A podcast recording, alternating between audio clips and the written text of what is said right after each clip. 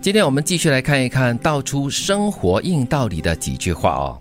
努力赚钱才能够重获自由和自尊，这是硬道理哦。我觉得确实是因为，其实因为我们活在一个经济社会当中，嗯如果你没有基本的那个生活条件的话，你的自信心很容易就被打击的。对，当你自信心低落的时候呢，你就会感觉自卑感啦，嗯或者就是随时随地都要在维护你的尊严，随时随地呢都会给人家践踏的。当然也不是说你要赚很多很多很多的钱，以至于你把自己累坏啊对但你至少要有基本的那个生活生存的能力。对呀、心里有个底了，对那是比较安全感。嗯，对，心里有个底，然后就是底气也比较足了嘛，嗯哦，自然的。说话也特别大声点， 这个做决定的自由权也比较大一点。哎，是的，是的。那第二句话呢，就是自己不优秀也不努力，认识总统都没有用。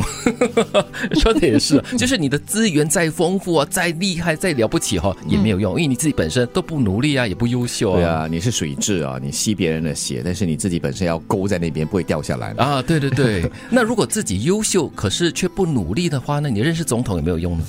也是没有用，对不对？呃可能就总统就跟你说嗨而已 嘛，然后在 Facebook 跟你 like 一下而呃，已。认识也啦， 对不对对？ 就是这样子喽。所以，就是你本身如果具备了一定的条件过后呢，你也要把这个条件优化，然后努力的去争取你应该争取的东西。对，你自己一定要有这样的一种所谓的动力了。嗯，对。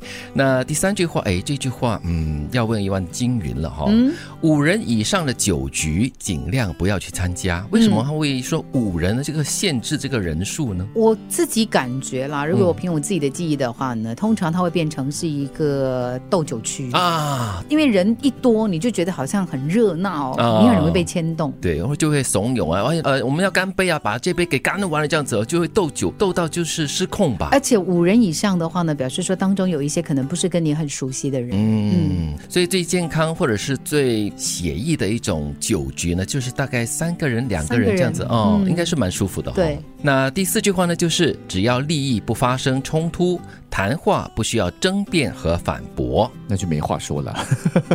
其实争辩或反驳哈，我未必就是一件坏事了。嗯或许不是争辩，就是更多的是讨论。啊，因为呃，针对一个话题，双方或者是三多方讨论，它是可以有一个脑力激荡的。所以啊，他就是说，如果它是一个讨论的话呢，它其实就不涉及利益冲突，嗯它就不会我们谈完了之后我会输或我会赢了。啊但是如果这个牵涉到一个利益的话呢，对它就很容易产生这样的一种情况。嗯对，不过有些人不管有没有利益，他就是要讲赢你啊，对对事事都要逼 你，他都他的利益都就是说要对赢啊嗯就是好胜好强啦。嗯哦，那太累了。我我跟这种人说话的话，嗯我会你短赢命了，的。你赢了 。对对，就让你赢吧。OK。